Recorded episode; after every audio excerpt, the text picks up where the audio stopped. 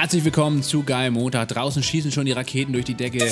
Hier geht's rund um die Uhr, geht's hier rum, es böllert und es knallt. Es ist ein Tag vor Silvester, äh, Jahreswechsel. Die letzte Folge Geil Montag. Die frechen Kinder knallen heute schon. genau, hier in Berlin ist schon kompletter Bürgerkriegszustand erreicht. Die, die, letzte Folge des Jahrzehnts, das muss man auch an der Stelle mal sagen Klar. und betonen. Äh, Geil Montag begleitet euch auch ins neue Jahr hinein und wir sind nach wie vor natürlich dabei, hier Leute ausfindig zu machen, denen der Sinn ihrer Arbeit deutlich wichtiger ist als das große Geld verdienen. Und auch so sind wir natürlich auf Hagen Matuschak gestoßen, unseren heutigen Gast, der mit Richtiger Sneaker Insider. Rescue, ja, der mit Sneaker Rescue äh, sich aufgemacht hat, äh, die äh, Sneakerwelt nachhaltiger zu gestalten und vor allen Dingen diese ganzen Schuhe, die wir tagtäglich kaufen und tragen, zu reparieren und dementsprechend auch länger im Umlauf zu halten. Vor allem Turnschuhe, ne? weil Sneaker Rescue, also die Turnschuhrettung, ähm, ist äh, Hagens Unternehmen. Und Hagen hat ja ursprünglich äh, eigentlich Orthopädie-Schuhmacher gelernt. Ja? Unglaublich sexy Job. Super sexy Job. Ähm, Hagen, jetzt ja 23, ein richtiger Ostberliner Uratze, ne? kann man glaube ich so sagen. Da tritt man ihm glaube ich nicht zu nahe. Ähm, hat Orthopädie-Schuhmacher gelernt, klassischerweise das, was auch der Vater gemacht hat früher. Und ähm, hat dann aber den Beruf schon neu interpretiert. Ne? Genau, das macht ihn unglaublich interessant. Wir sind zu Gast bei ihm im äh, Büro, in der Werkstatt und gleichzeitig auch seiner Wohnung in Berlin-Pankow, ein Ostberliner Bezirk. Da hat das überall nach Lack gerochen. ja, also genau, Paul meint zumindest, dass es nach Lack gerochen, äh, gerochen hat. Äh, Hagen ist ein unglaublich bodenständiger Typ, ehrlich äh, und direkt. Wir ähm, diskutieren mit ihm, wie er überhaupt zur Idee gekommen ist, Sneaker zu reparieren, denn heutzutage ist es eigentlich eher eine Wegwerfware, leider Gottes. Und ähm, ja, er hat mittlerweile ein Geschäft aufgezogen, was ziemlich erfolgreich ist. Was machen die? 50 Schuhe werden äh, Monat für Monat da eingeschickt und repariert. Nee, mehr als 50, glaube ich. 250. Ja, 250, genau. genau. 250 Also, Paar und, Schuhe. Aber er ist auch erst seit Anfang des Jahres aktiv, also seit Anfang 2019. Das heißt, also in der Ze- kurzen Zeit hat er schon äh, doch recht sch- viel auf die Beine gestellt bekommen. Jetzt äh, wird ein neuer Laden eröffnet. Er will das Ganze deutschlandweit ausrollen und möglichst viele Schuhe äh, vor der Mülltonne bewahren und eben retten und reparieren und äh, den ganzen Schuhen ein zweites Leben einhauchen und aber vor allen Dingen auch mit nachhaltig produzierten äh, Ersatzteilen. Ja, also unterm Strich, was Hagen macht, ist, er bietet an, dass egal wer, ja, jeder hat, glaube ich, irgendwie ein paar Lieblingstonschuhe, die abgetragen sind. Man kann sie einfach zu Hagen schicken, ja, zu Sneaker Rescue. Hagen repariert die für 30 bis 100 Euro, ja, egal ob jetzt die Farbe ab ist, die Hacke durch ist oder die Sohle durch ist und schickt die euch wieder zurück und dabei verwendet er halt nachhaltige Materialien. Das heißt, eigentlich mit jeder Reparatur wird der Schuh auch ein bisschen nachhaltiger, sodass man einen Turnschuh oder beziehungsweise ein Paar Turnschuhe, sagt er, auch locker 30 Jahre tragen kann. Genau, und ähm, wie gesagt, wir haben äh, mit Hagen äh, auch über seine Ausbildung gesprochen, denn er ist endlich mal jemand, der Endlich. eine ehrliche Ausbildung gemacht hat und nicht so ein Studienfatzke ist wie wir selbst. Ja. Ähm, wir So haben ein gelackter Business-Student. Genau, von der WAU oder so. Wir sind äh, mit ihm ins Gespräch gegangen darüber, wie Handwerk äh, funktioniert, aber auch vielleicht nicht funktioniert, wie die Ausbildung sich verändern muss, wie es vor allen Dingen digitaler werden muss. Denn er ist ja tatsächlich mit seinem Handwerksbetrieb extrem digital unterwegs, also direkt an der Zielgruppe dran. Und das Der hat, der hat einen WhatsApp-Kundenservice. also wenn, wenn ihr eure Schuhe dahin geschickt habt und die repariert werden, könnt ihr einfach kurz bei WhatsApp schreiben, sag mal, Leute, was ist da denn los? Äh, warum sind die noch nicht fertig? Und dann bekommt ihr von Hagen kurz ein Bild und dann sagt er so, ja, sorry, ich habe gerade hier noch irgendwie Cornflakes gegessen, ähm, die werden gleich fertig gemacht. Ähm, ja, und das ist, glaube ich, echt schon cool. Wir haben über die Digitalisierung gesprochen, wie du sagst. Wir haben aber auch darüber gesprochen, ähm, über die Fridays for Future Bewegung und ob das eigentlich alles nur ein Gymnasiastenthema ist und überhaupt nicht äh, real an der Basis stattfindet.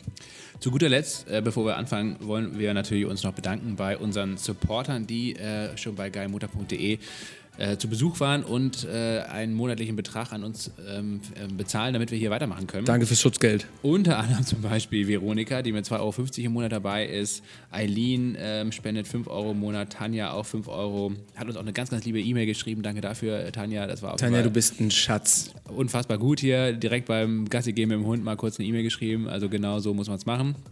Äh, Und last but not least Anton, der 10 Euro im Monat springen lässt, damit wir hier vor dem Mikrofon sitzen können und uns mit spannenden Gästen unterhalten. Das ist Und das, obwohl Anton sich da jeden Monat für zehn Snickers kaufen könnte. Genau, zum Beispiel. Oder zwei Döner, je nachdem, in welcher Stadt man wohnt. In Berlin vielleicht auch einfach zehn Döner. die guten 1-Euro-Döner. Ähm, naja, lange Rede, kurzer Sinn. Äh, wenn ihr Bock habt, dass das ganze Format hier weitergeht, dann schaut gerne bei geilmotor.de vorbei. Und ähm, ja, vielleicht habt ihr auch ein bisschen Geld übrig, um uns hier so ein bisschen zu supporten. Ansonsten könnt ihr uns natürlich auch sehr gerne schreiben bei Instagram oder an fanpost.geilmotor.de. Oder schickt uns Snickers an die Goodjobs-Adresse. Das geht auch.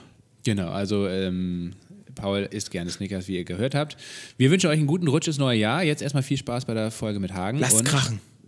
Ja, und ballert echt nicht so viel Scheiß in die Luft. Das ist auch irgendwie unnachhaltig. Nee. Und völlig uncool. Und Nicht in die Luft und auch nirgendwo anders hinballern. Kauft euch einfach eine schöne Flasche Champagner und lasst es euch richtig gut gehen. Genau. Und jetzt hört Hagen zu und genießt es. Viel Spaß.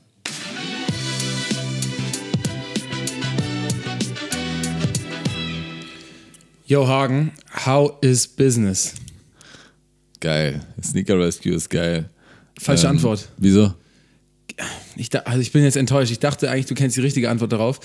Es gibt doch in Amerika Benjamin Kicks. Das ist doch der Sneaker-Dealer von äh, DJ Khaled. Und äh, DJ Khaled fragt ihn immer, How's Business? Und da sagt ähm, Benjamin Kicks, Business is booming. Und ich dachte, du den kennst du vielleicht, weil das ist so einer der krassesten Schuhhändler Ja, und ja. Reseller in Amerika. Ja, darunter kenne ich ihn auch. Also jetzt, wenn du es erzählst, dass der. Aber ich hab, bin ja nicht der übelste Sneakerhead. Also Ja, haben wir das auch schon mal geklärt. ähm, aber wieso übelste Sneaker? Wie viele Sneaker hast du zu Hause? 200. aber aber sechs, sechs davon sind von mir. So. Sechs davon sind von Ja. dir. Okay, das ist nicht so viel. Ja, also das ist ja, äh, so Sneaker generell sind ja so eine Riesenkultur, so dass es einfach schon viele Leute gibt, die einfach nur noch Tonschuhe kaufen, die selten sind und dann weiterverkaufen. Und dieser Benjamin Kicks in Amerika, der ist glaube ich erst 15 oder so, Geil. der ist einer davon. Ja. War die Team, wa?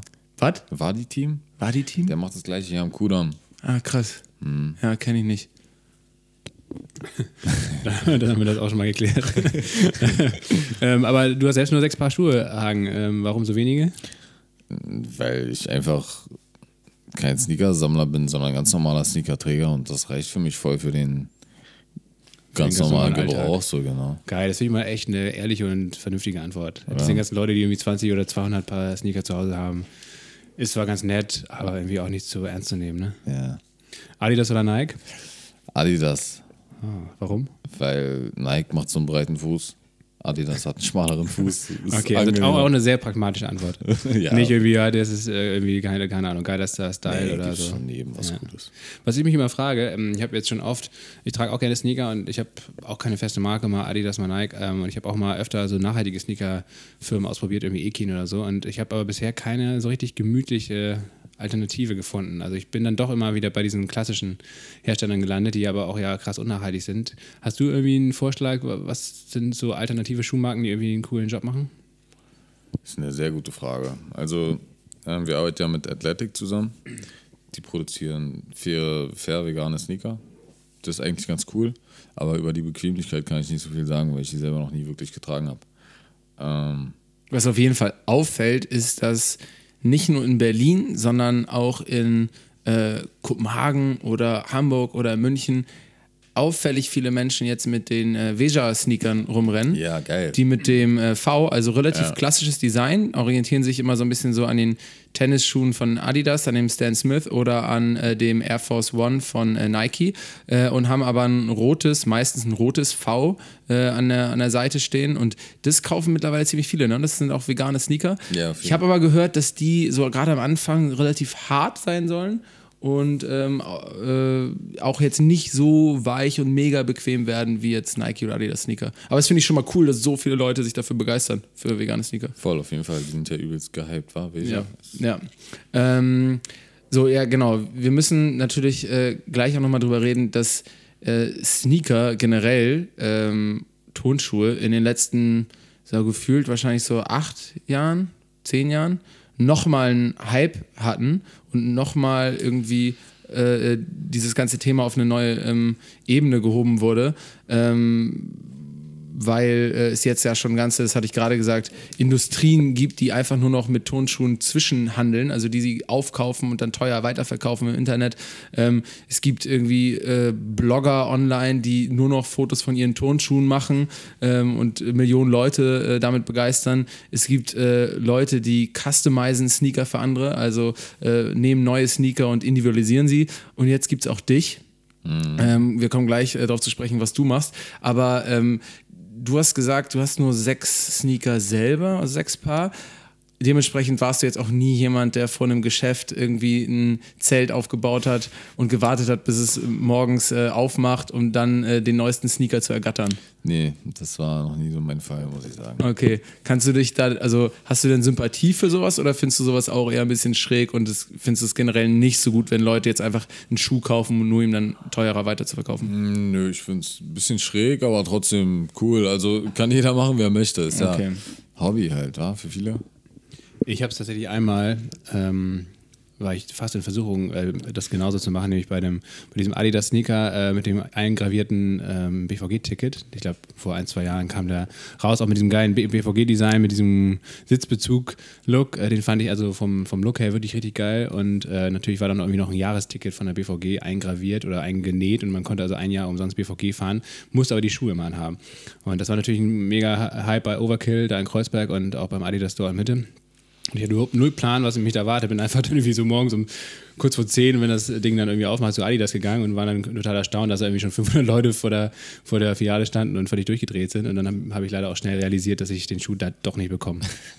Ja, Hagen, kannst du uns das erklären? Selbst die BVG, ähm, für alle Nicht-Berliner, die Berliner Verkehrsgesellschaft, äh, ähm, die bringt einen Sneaker raus. Ja. Äh, warum ist es so seit, also ich habe jetzt gef gesagt, gefühlt acht Jahren, aber irgendwie so die, in den letzten paar Jahren äh, ist einfach dieses Thema nochmal viel größer Krass geworden. war. Ich weiß es ehrlich gesagt auch nicht, weil die Leute Bock haben, weil jeder Sneaker trägt. So. Sogar Lidl bringt einen Sneaker raus oder hat. Echt? Das ist schon ganz schön Krass. creepy, Alter. Ja, die haben jetzt Beyond Meat, ne? Die haben jetzt dieses perfekte Fake-Fleisch und jetzt haben die auch noch Sneaker. Die haben viel vor. Lidl. ähm, ja, wir sitzen hier jetzt gerade nicht im Good Jobs Büro, wie sonst so häufig, sondern wir sitzen bei dir im Büro ähm, und auch bei dir in der Wohnung. Äh, ich dachte. Und in der Werkstatt. Okay. Ähm, nicht unweit, ungefähr so 50 Meter von äh, dem, äh, ja, von der, von der Schuhwerkstatt, wo ihr auch euch selber Räume angemietet habt und äh, dann die Schuhe rettet und frisiert. Mm, Hier jetzt äh, ist deine Wohnung, aber sie ist komplett zugestellt mit alten Tonschuhen von fremden Menschen. Geil. Ja, also die Arbeit, die ist bei dir, nimmt bei dir zu Hause komplett super viel Präsenz ein und äh, du lebst mit der Arbeit. Voll, aktuell auf jeden Fall. Deswegen freue ich mich, wenn wir ab 1. Januar eine eigene Werkstatt haben, in der alle Turnschuhe dann sind und die Wohnung wieder eine Wohnung ist. Geil. Habt ihr da dann auch einen eigenen Laden, wo man reingehen kann und sich die so Auf anschauen kann oder so? Auf jeden Fall. Wir Geil. kriegen sogar eine Cornflakes-Bar, also man kann kostenlos Cornflakes essen. Cornflakes. Ja. Krass. Auch schon wieder so ein bisschen so ein Revival-Thema, was auch, glaube ich, so in letzter Zeit wieder ein bisschen Ja. größer geworden ist, Cornflakes. Klingt total bescheuert, aber ist so, ne? ähm, ist, aber wie ist es denn so, weil wenn ihr jetzt einen Laden habt, Leute gehen da rein, aber sie können ja eigentlich keine Schuhe kaufen, weil eigentlich bringt man ja die eigenen Schuhe zu euch und äh, äh, holt sie dann wieder ab. Werdet ihr es so machen oder, oder werdet ihr auch selber Schuhe anbieten zum Verkauf, die ihr irgendwo gerettet habt? Ende nächsten Jahres sollen wir anfangen, eigene Schuhe, eigene Einzelstücke zu produzieren, aus alten Sneakern neue zu basteln und dann so ein Überhybrid äh, zu verkaufen an Leute, die Bock drauf So. Schuh-Remixe, also so aus, Ja. meinetwegen, ihr nehmt einen Adidas, einen Nike-Schuh, Ja, einen genau. Vejas-Schuh Ja. und dann macht ihr daraus einen eigenen. Ja. Okay, krass. Das wird geil. Einmalig alles. Ja. Ähm, so eine Werkstatt, wenn ihr die jetzt äh, nächstes Jahr bekommt, ähm, ist, es, ist es teuer, diese Gerätschaften dafür äh, zu, anzuschaffen? Hm, Was ist denn teuer? Ja, weiß ich nicht. Ich finde, teuer ist schon so 100.000 Euro für eine Maschine. Dann ist es nicht teuer. Nee, okay. Nee, also ich glaube, die Maschinen kosten neu 10.000 Euro. Hm. Einzelne, manche fünf, manche drei. Klingt jetzt auch nicht nach einem Schnäppchen, Nee, aber. aber man kauft sie auch nicht neu. Ja, Also, ja kauft gut. ja Ah, die kaufst du auch gebraucht. Ja, klar, logisch, clever. logisch. Ja. Ähm, so, wir haben jetzt gerade gesagt, wir sitzen hier bei dir im Büro, in der Werkstatt und äh, zu Hause. Äh, es steht äh, hier überall ähm, voller Sneaker ähm, und Cornflakes sehe ich auch gerade. Ja, du hast ja selber schon eine Cornflakes-Bar. Auf jeden. Krass. Ganz geil. Also offensichtlich machst du irgendwie deine Leidenschaften zum Beruf.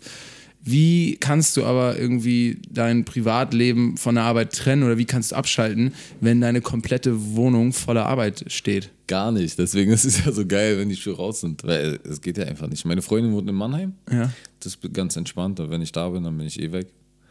Das geht klar, aber sonst, wenn ich hier bin, nicht. Also es ist jetzt nicht so, dass du sagst, du brauchst das, du willst das dein ganzes Leben lang so haben, dass deine Arbeit dich die ganze Zeit umgibt. Das ist jetzt gerade ein Zustand, äh, den du aushältst äh, und du freust dich drauf, dass du das jetzt auslagern kannst. Voll, auf jeden Fall. Okay, ja.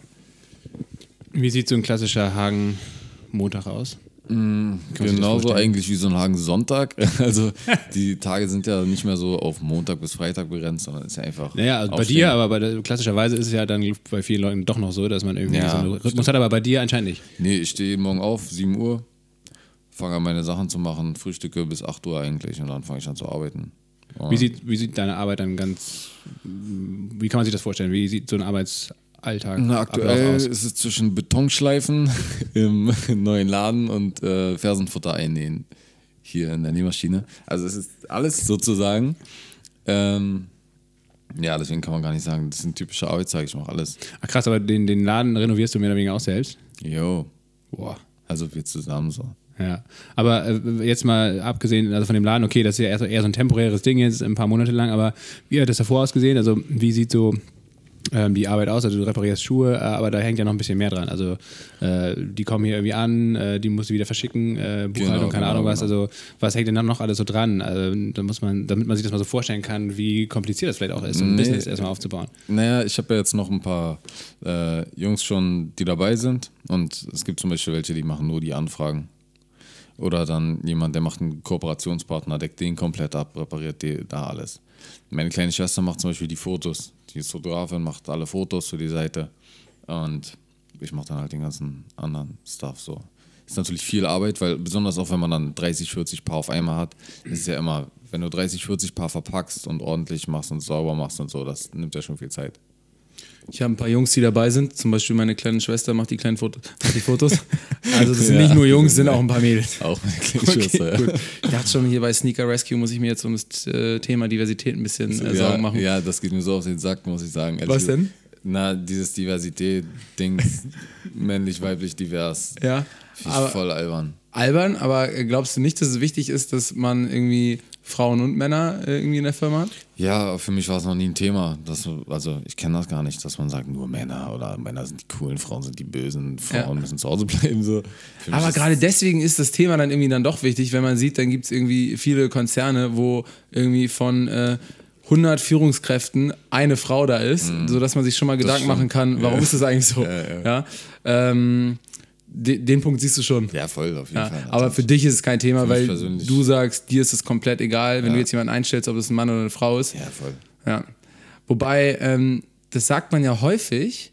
Und wenn man sich dann mal wirklich mit dem Thema beschäftigt, merkt man vielleicht manchmal, wie man unbewusst, wenn man zum Beispiel eine Bewerbung bekommt, ja, vielleicht schon so ein bisschen davon ausgeht, dass ein Mann bestimmte Sachen besser kann oder eine Frau bestimmte Sachen besser Ja. kann. Ja. Und deswegen ähm, äh, glaube ich, lohnt es sich auf jeden Fall, selbst wenn man eigentlich davon ausgeht, dass man bestimmt niemand diskriminiert, äh, dass man sich ein bisschen mal selber auf den Prüfstand stellt und darüber äh, nachdenkt, ob man eigentlich selber äh, auch so ähm, offen und äh, diskriminierungsfrei ist, wie man äh, das manchmal vielleicht von sich behauptet. Ja, ja, das stimmt natürlich. Aber äh, ich weiß nicht, ich werde mich da ab und zu mal auf den Prüfstand stellen, aber ich glaube, bei mir geht das eigentlich klar. Okay. Ich bin, habe zwei Schwestern, bin nur immer mit Frauen unterwegs gewesen. So. Ja, Also ich habe da gar keinen. ja. Ja, trotzdem sagst du zum Beispiel, äh, du hast ein paar Jungs, die bei dir arbeiten, Ja. obwohl du auch ein paar Frauen hast. Ja, weil es mir aber todes auf den Sack geht, wenn immer mir alle irgendwas erzählen wollen von oh, Frauen, Frauen, Frauen. Ist ja auch okay. Also jeder ist für mich völlig gleichwertig. Also wirklich, klar, das, was du jetzt sagst, man muss sich selber auf den Prüfstand stellen, hast du recht. Aber bis jetzt ist mir selber noch nie aufgefallen, dass ich sage, ey, äh, ich diskriminiere jemand oder will lieber einen Jungen am Start haben als ein, ja. so. Ja. Noch eine Frage, weil das ist was, was sozusagen sprichwörtlich oder auch tatsächlich in der Luft liegt. Du wohnst hier, aber hier riecht es ja voll krass so nach Farbe und Lack oder so. Findest du? Ja, als ich hier reinkam, natürlich Die lasse. Lüge. Dir ist es auch nicht aufgefallen? Also hier riecht, also für alle Leute, die da jetzt nur zuhören, hier riecht es nach Farbe oder nach Lack. Und das finde ich krass. Die, guck mal, dir Hagen fällt es nicht auf und Lasse hat irgendwie eine Nase, die nicht riechen kann. Ähm, gut, dann ist das Thema auch beendet, wenn euch es beiden nicht auffällt. Ich finde, hier riecht es nach Zimtcornflakes oder so. Danke. aber, aber ja, vielleicht, vielleicht ist es auch Lack, ja, je nachdem, Zimtlack oder so.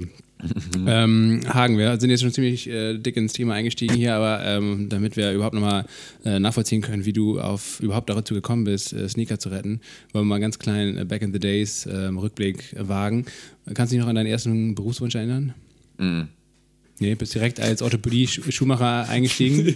nee, das war, ähm, ich bin da eher reingerutscht, muss ich sagen. Also, ja, so eine Ausbildung zum Orthopädie-Schuhmacher, äh, ist das so spannend, wie es klingt? Mhm, genau so. Ja. ja. Okay. Aber, aber, du, aber es gibt ja einen Grund, warum du das gemacht hast. Ja, weil mein Vater gesagt hat nach der Schule, du wirst auf jeden Fall nicht rumhängen, mach irgendwas.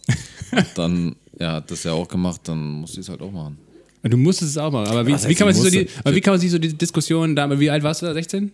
Mhm. Okay, mhm. wie kann man sich die Diskussion vorstellen? Du hast also deinen Realschulabschluss oder was hat man dann mit 16? Weiß ich nicht. Genau, MSA, ja. ja. Ähm, wie kann man sich dann die Diskussion vorstellen zwischen dir und deinem Vater? Da gab es gar keine Diskussion. Ey. Also, der hat einfach gesagt, ich so, gesagt oh, ich weiß nicht, was ich machen soll. Ja, er hat zu mir gesagt, alles klar, irgendwas musst du machen, mach das, was ich mache. Alles klar, Attacke.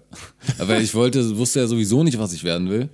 Das heißt, ich hätte ja nicht mal ein Gegenargument. So, ich, oh, ich wäre gerne Fleischer oder Informatiker oder so. Ja, aber wobei das natürlich auch zwei prädestinierte Berufe dann sind, entweder Fleischer oder ähm, Informatiker. Das ist ja häufig so eine Frage, die man sich stellt. Ähm, ja, du bist aber der Erste, den wir gefragt haben, was war dein erster Berufswunsch? Oder hattest du einen ersten Berufswunsch und du sagst, nein. Ja, Kannst du dich nicht vielleicht daran erinnern, dass du irgendwann mal als kleines Kind irgendwie entweder Polizist oder einfach nur so reich oder. Äh, Wahrscheinlich eher sowas. Ich wollte einfach nur was Eigenes machen. Ja. Ich bin nicht so gut mit Autoritäten ja. und habe keinen Bock mir von irgendjemand irgendwas erzählen zu lassen, wenn ich denke, das macht keinen Sinn. Ja. Und deswegen. Ah, aber du kannst jetzt nicht dich erinnern und denkst so, ja, stimmt, früher wollte ich mal irgendwie so Bahn-Lokführer werden oder nee, so. auf keinen. Nee. nee.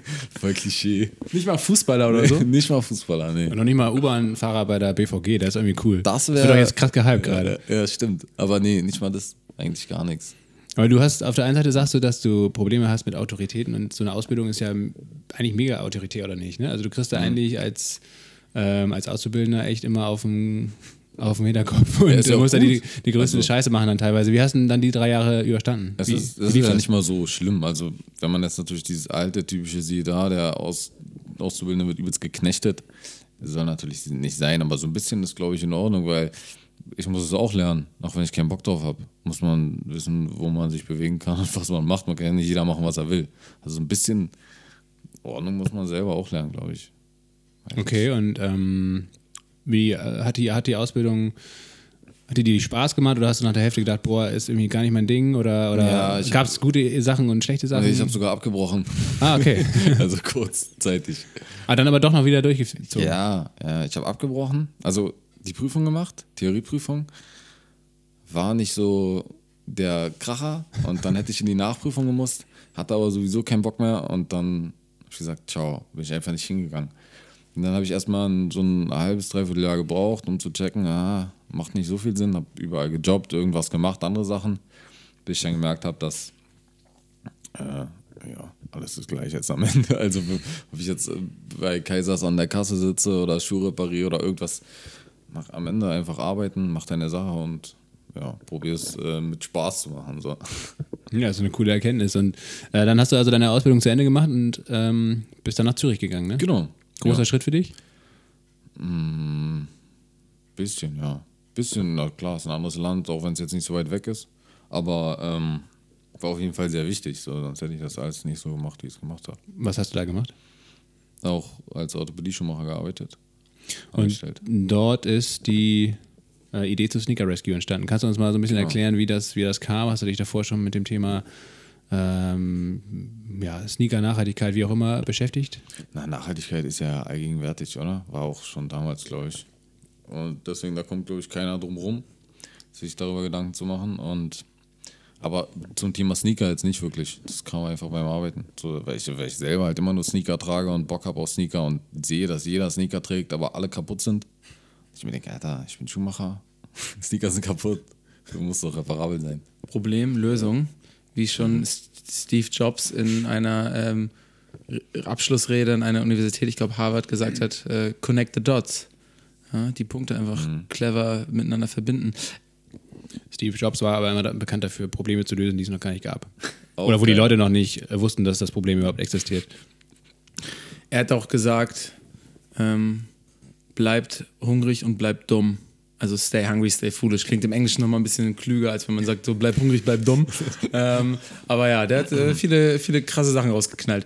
Ähm, bist du nach Zürich gegangen und wusstest schon, okay, ich will einen eigenen Laden machen ähm, und will irgendwas eigenes haben? Oder bist du erstmal nach Zürich gegangen, weil du dachtest, okay, ich arbeite da jetzt und schau mal, was passiert? Ja, ich bin eher nach Zürich gegangen, um zu gucken, was passiert. Also das ist mir da wirklich beim Arbeiten gekommen nach dem ersten halben Jahr so. Okay, und dann hattest du diese Idee äh, für und mit Sneaker Rescue. Genau, einfach beim Arbeiten auch. Ja. Also, Mm, Und dann hast du auch gleich gedacht, ähm, stimmt, kann ich machen. Äh, geil, jetzt arbeite ich hier noch ein bisschen und mache dann irgendwann meinen eigenen Laden auf? Oder war das schon für dich eher ein größerer Schritt, weil du noch nicht äh, unbedingt in dieser Dimension gedacht hast, dass du jetzt relativ kurzfristig mal irgendwann was eigenes starten wirst? läuft schon alles nach Plan so. Also Ja? ich habe es mir so vorgenommen, Okay. das einfach so Und wie lange wie lang warst du denn insgesamt mit Zürich? Bisschen weniger als ein Jahr. Also ich habe so nach einem knappen halben Jahr gemerkt, so was ich machen will. Mhm. Da habe ich angefangen, alles vorzubereiten. Und dann bin ich rüber gestartet, habe angefangen. Und äh, wie fängt man da an, wenn man jetzt einen eigenen Laden starten will? Na, erstmal online. Ganz Ja. klar, online ist, ist doch der Punkt, so, wo man, man braucht gar nichts außer Internet. Ja. Beziehungsweise, wenn dann jemand mal sagt, ja, ich möchte jetzt meinen Schuh bei dir einschicken, Ja. brauchst du dann schon eine ganze Werkstatt oder hast du am Anfang erstmal alles bei dir in der Wohnung gemacht? Genau, alles mit unter Mietvertrag in einer anderen Werkstatt. Also nicht In einer anderen Werkstatt, der genau. So wie es bis jetzt ist und ab jetzt oder ab nächstem Jahr wirst du dann ähm, Genau. in einem eigenen Laden mit deiner eigenen Werkstatt sein. Genau, Und das ist ein richtig krasser Step. richtig krasser Step Ja. auf jeden Und Aber bis jetzt hast du gesagt, seid ihr ungefähr drei, Genau, vier drei Leute? Mhm. bis vier Leute. Und dann Mit- kommt noch einer dazu im Januar gleich. Okay, so dass ihr fünf seid dann im Laden. Und dann schaut ihr mal, wie es läuft. Voll. Okay, krass. Ähm, wie ist es denn, äh, wie muss man sich das vorstellen, so von der Größenordnung?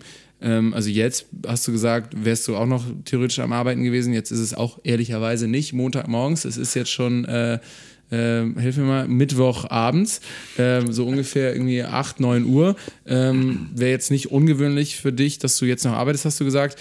Ähm, warum? Weil du äh, immer mehr Geld verdienen willst oder weil du noch sagst, okay, ich muss jetzt noch ein bisschen was reinholen für den neuen Laden, damit das alles vernünftig läuft? Mir geht es gar nicht ums Geld. Ja. Nein, das, ich glaube, bei sowas kann Geld gar nicht der Ansporn sein, der da den Treibstoff bringt, den man braucht. So. Also der Grund, dass du quasi noch abends um 9 Uhr in einer Butze sitzt und irgendwie dich mit Sneaker beschäftigst, weil du es einfach geil findest und weil, weil es dein Ding ist. Ich will einfach was schaffen. So, ich, es ist jetzt nicht, man, würde ich jetzt einen Gulaschladen aufmachen, würde ich auch abends sitzen und noch irgendwas vorbereiten, Rezepte kochen oder so. Ich will was machen, weiß ich will äh, vorankommen einfach. Ja, ey, aber kannst du Gulasch kochen? Das wäre doch eigentlich Nicht, auch, ja, meine Oma will ich wirklich machen. Aber kann, kann, kann, man, kann deine Oma nicht so einen Pop-Up-Gulaschladen auch in dem Sneaker-Ding aufmachen, so Weihnachten oder geil, so? Ja, ja. Ich habe Oder einen. Tätowierkumpel, das könnte man gut so. Ey, wie, wo macht der neue Laden eigentlich aufhaken? In Neukölln, in der Lauterberger Straße. Ah, okay, alles klar. Ja. Gibt es auch schon eine Adresse? Lauterberger Straße 14 ist äh, Nähe Hermannstraße. Okay, also merkt euch das alles mal, hauen wir noch in die Shownotes, aber Lauterberger Straße 14 in Neukölln. Da gibt es dann Sneaker und Cornflakes und daneben machen wir dann einen Laden auf mit Tattoo und äh, äh, Gulasch. Ja. Ja, genau, das ist der Business Case. Ähm, also für alle, die da Bock drauf haben, äh, ab Januar äh, mal vorbeischauen. Ähm, äh, du, hast, du hast also letztendlich mehr oder weniger so ein bisschen mh, aus dem Zufall heraus äh, dieses ganze Ge- Geschäftsmodell herausgefunden oder äh, einfach rumprobiert. Und, äh, aber insgesamt ist es eigentlich ein recht großes Problem in Deutschland, weil es werden irgendwie, glaube ich, 24 Milliarden Paar Schuhe äh, Jahr für Jahr, also nicht nur in Deutschland, sondern weltweit äh, gebaut und verkauft. Und allein in Deutschland werden 10.000 Tonnen äh, Schuhe einfach nur in Müll geschmissen. So, ne? Also das, das normale das ist der normale Use Case, irgendwie einfach irgendwie billig Schuhe kaufen, ein bisschen äh, tragen und dann halt wegschmeißen. So. Ähm, kennst du in deinem Freundeskreis äh, oder hast du mittlerweile in deinem Freundeskreis viele Leute, die äh, da ein, irgendwie ein anderes Verständnis für haben, dass man mit den Schuhen auch noch mehr machen kann, als sie einfach wegzuschmeißen? Na, ein paar natürlich durch das, was ich mache, aber äh, der Großteil ist immer noch, also besonders bei Sneakern, die sind ja als Wegwerfprodukt gebrandet, so für alle. Und ähm, deswegen ist es da umso schwerer, glaube ich, das zu drehen. Die Zahlen, die Lasse hier jetzt gerade so selbstbewusst äh, eigentlich auch zitiert hat, stehen ja auch bei dir auf der Internetseite. Das ist ja eigentlich mehr oder weniger ein Zitat von dir. 24 Milliarden Schuhe pro Jahr klingt ziemlich viel. Ist ja, haben wir ja pro Mensch irgendwie Drei drei Paar. Paar, Schuhe, genau. Ähm, auf deiner Seite steht auch, dass äh, durchschnittlich, glaube ich, in Deutschland äh, fünf Paar Schuhe pro Jahr gekauft werden. Pro Kopf, genau. Ähm, und 10.000 Tonnen Schuhe werden in den Müll geworfen. Ist es denn ein großes Problem? Also sind 10.000 Tonnen viel? Kommt drauf an, wie man es sieht. War. Also ich habe, weiß halt, dass kann, man kann sagen, im Durchschnitt hat jeder Deutsche 15 Paar Schuhe. Das ist schon todesviel. Ja, Also, das ist viel. So, oder? Ja. 15 Paar, also dann, Das finde ich krass. das ist echt fett. Aber Ich habe auch, ich habe sieben oder acht. so normal. Ja. Oder auf jeden Fall unter 10 eigentlich, so Ja. als normaler Mensch. Aber ähm, der Durchschnitt ist scheinbar wirklich so. Und dann 10.000 Tonnen, ist es viel im Vergleich zu, keine Ahnung mal, wie viel. Ja, soll ich, weil wir haben mit Leuten schon im Podcast gesprochen, die sich zum Beispiel ähm, gegen ähm, eigentlich so die Wegwerfgesellschaft in Bezug auf äh, Lebensmittel einsetzen. Surplus. Surplus, Raphael Fellmer, den hatten wir bei uns auch im Podcast, genau. Und äh, der hat uns erzählt, dass äh, Eine andere Nummer. So, das sind nämlich äh, 11 Millionen Tonnen im Jahr, aber 11 Millionen Tonnen und nicht 11.000, krass, ne? Alter, krass. Ähm, das ist quasi das, wie vielfache? Hundertfache. Also das ist nochmal das Hundertfache von den Schuhen. Ähm, deswegen dachte ich eigentlich, als ich die Zahl gehört habe, so 10.000 Tonnen Schuhen, Schuhe, ja, ist äh, viel, aber ist vielleicht auch gar nicht. So eine äh, erschlagene Zahl, so, ne? Genau, ja. Aber trotzdem, klar, äh, Schuhe äh, sind ja auch nochmal aufwendiger herzustellen als irgendwie eine Erdnuss oder so. Ähm, also müsste man eigentlich nochmal rechnen, was das letzten Endes in Ressourceneinsatz Ja. äh, heißt. So ein Sneaker ist. ja, du lachst, Lasse. Aber so ein Sneaker ist halt dann schon nochmal ein bisschen ressourcenaufwendiger als irgendwie so ein Schokoriegel. Ähm, und ich sag mal, jede Tonne Sneaker, die weggeworfen wird im Jahr, ist eine Tonne zu viel, oder? Auf jeden Fall, weil man, man kennt ja auch so, also wie viele Menschen kennst du, die keine Sneaker haben? Ehrlicherweise wahrscheinlich niemanden. Weil meine Oma, die ist ähm, leider schon drei Jahre ähm, tot. Die wäre, glaube ich, so ein Fall gewesen. Die hatte keine. Siehst du, so. Aber Wie viele kennst du? Kennst du jemanden? sogar meine Oma hat Sneaker. Also, Krass, ja. Ja. Ja, die muss auch, weil ihr Enkel halt irgendwie so, weißt du ja. ja, auf jeden Fall. Ähm, und die gehen immer kaputt. Also, es ist doch klar, die sind doch so verarbeitet, dass sie kaputt gehen. Das heißt, äh, ich weiß nicht, wo sie Ah, du landen. sagst, die haben so Sollbruchstellen, also genau wie eine Waschmaschine von AEG, äh, bei denen man ja eigentlich sagt, die sind so gebaut, dass sie einfach extra nach fünf Jahren kaputt gehen. Sagst du, sind Sneaker eigentlich auch so konzipiert, dass sie nach ein oder zwei Jahren intensiver Nutzung kaputt sind? Ja, auf jeden Fall. Also ich denke nicht mal nach ein oder zwei Jahren. Also ich glaube, das ist sogar schon zu viel. Ich bin mir sicher, dass die Leute da schon Wert drauf legen, dass die Materialien so gewählt sind, dass sie nicht wirklich äh, abriebfest genug sind oder äh, die verschmück- schmücken es dann mit Leichtigkeit, Flexibilität und so. Aber am Ende ist es halt Material sparen, ähm, eine weichere Gummimischung zusammenmischen, damit der Abrieb größer ist Ja. und damit die Schuhe schneller kaputt Weil das ja interessant ist, das würde ja auch gleichzeitig immer heißen, in einem Markt, wo viele äh, äh, Produzenten auf solche Sollbruchstellen setzen, dass du dich besonders gut differenzieren könntest, wenn du halt eine Sneaker-Marke bist mit besonders haltbaren Sneakern. Das wäre auf jeden Fall fett. Das wär wäre fett, ja. Ähm, ist natürlich auch vielleicht eine Kostensache in der Herstellung. Ähm, wir haben noch nicht darüber gesprochen, was du mit Sneaker Rescue eigentlich machst, beziehungsweise wir haben es im Intro ganz kurz erklärt. Ähm, erklär du noch mal bitte, was Sneaker Rescue eigentlich ist und was ihr macht.